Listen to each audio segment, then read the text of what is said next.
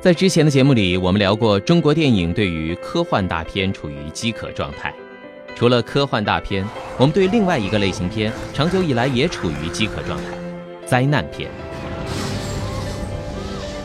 纵观好莱坞，随着拍摄技术越发进步，灾难片凭借在满足观众视觉快感方面有着其他类型片无法取代的特殊优势，一举晋升为好莱坞十二种类型片里最叫好叫座的类型片之一。可当我们回看中国电影百年历史，真正称得上灾难片的作品寥若晨星。能立马叫上来名字的，定是惊涛骇浪、唐山大地震、一九四二太平轮这些近一二十年之间且上映时间间隔跨度很长的作品。本期节目就让我们来聊一聊，为什么我们会如此鲜少的触及灾难片。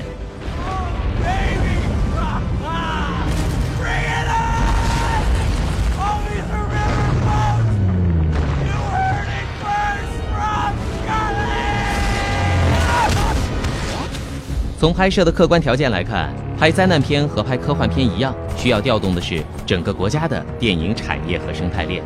若哪个环节稍有欠缺，最终呈现到银幕上就变成了丑态毕露。尤其是当把拍摄对象放到灾难本身而不是人身上时，怎么去还原一个发生过的灾难场景，或怎么去想象制造一个即将发生的灾难？对当下这个急功近利、善于把制作预算用以引流的市场风气，完成难度太大。再者，在电影市场规模仅次于好莱坞、位居全球第二的同时，又面临电影产业极度缺乏专业人才的问题。从编剧、服化道到特殊爆破，再到后期制作，这些到目前为止尚且只能被称为手艺，而不是工艺。区别就在于，我们还不能像好莱坞那样，把它变成一道正常生产专业人才的流水线。就好比一九四二一场爆破航拍，国外的航拍团队飞俩小时三十万，国内的五万。但拍第一次的时候，国内团队一来就整段垮掉。如果这个东西还不行，就让大家吃饭。埋了一天的炸点，结果什么都没拍着。要知道，大范围爆破这种戏没法 NG，怎么办？只得花钱再请一次国外的。但凡制作规模比较大的灾难片，很难找到专业的人才和公司。而像天工异彩和十月工坊这两家国内顶尖做后期特效制作的公司，因其高预算的制作费用，被很多电影拒之门外。工业得不到人才支撑，技术又得不到市场应用。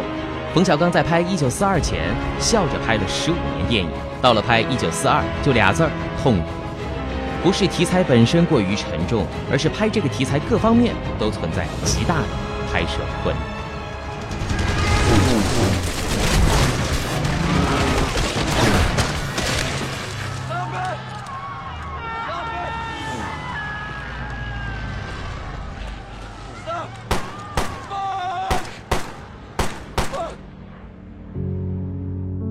当然，这些都是客观存在因素。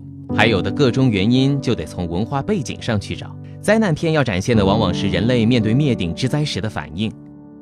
所威胁的对象不是个体，而是群体。从某种意义上讲，灾难片，尤其是科幻灾难片，它给人提供了一种尚未经历的灾难预告图示，为的是提醒观众的灾难意识。但恰恰我们的民族是一个灾难意识严重缺位的民族。灾难意识不同于忧国忧民的意识。我们的历史导致我们不缺忧国忧民的意识，但且多数是对外来侵略的忧患，对统治者实行暴政的忧患，而较少有对来自自然灾难的忧患。在我们与灾难的冲突中，如若躲不过，只能认为天命如此，把自己置于无所作为或消极逃避的状态，导致人们在灾难面前产生了是或躲不过的无奈式主义的宿命论。你们快走回来，回来！你告诉大家没事儿，小镇不用跑，大镇你也跑不了。叫大伙回来干活。从民族根性上来说，我们缺乏一种日久神精神或悲剧意识。王国维说过：“吾国人之精神，世间的也，乐天的也。始于悲者，终于欢；始于离者，终于和；始于困者，终于亨。”再形象不过的诠释了我们中国人的乐天精神。汶川地震头七之后，就有幸存者坐在岷江里打麻将的事儿，可不是一个段子。就好比刘震云在写《温故一九四二》时，去采访当年幸存的当事人的时候，让他震惊的是，很多人都说记不清了。我们是个遭遇了太多苦难的民族，但相比起战争与外来侵略，自然带来的灾难成了我们比较善于忘记的一种痛。安命乐天、守中居正的处事态度，使人生的一切遭际和差别，都被同化跟中和在我们的乐天派中。也导致我们在处理灾难片时，直面灾难本身，表现灾难对人类生存威胁的正面冲突，显得不够力度。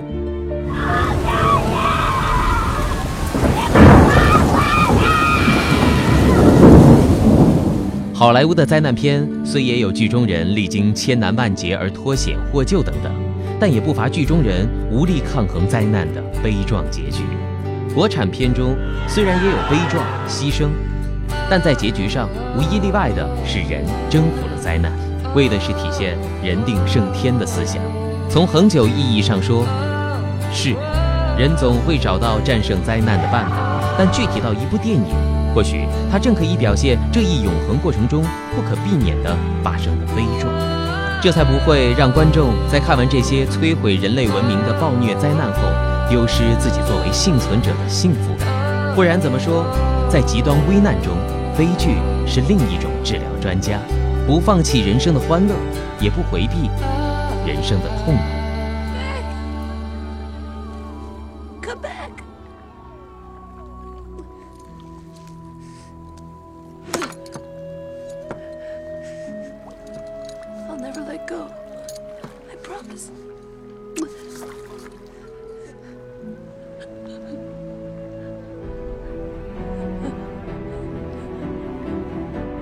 一一中有句台词：“电影发明以后，人类生命延长了三倍。”无疑，作为电影艺术，灾难片就是把自己作为当今世界飞速进步的警钟，用强烈超前的忧患意识，友情提示人类，再过度开发科技、掏空自然资源，就是变相的强奸自然界。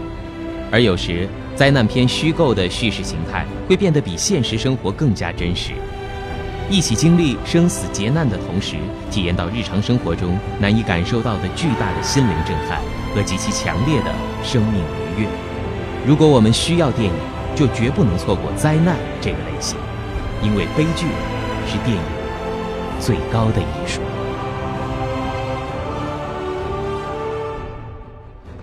女儿，你叫我一声爷，咱俩就算认识了。一。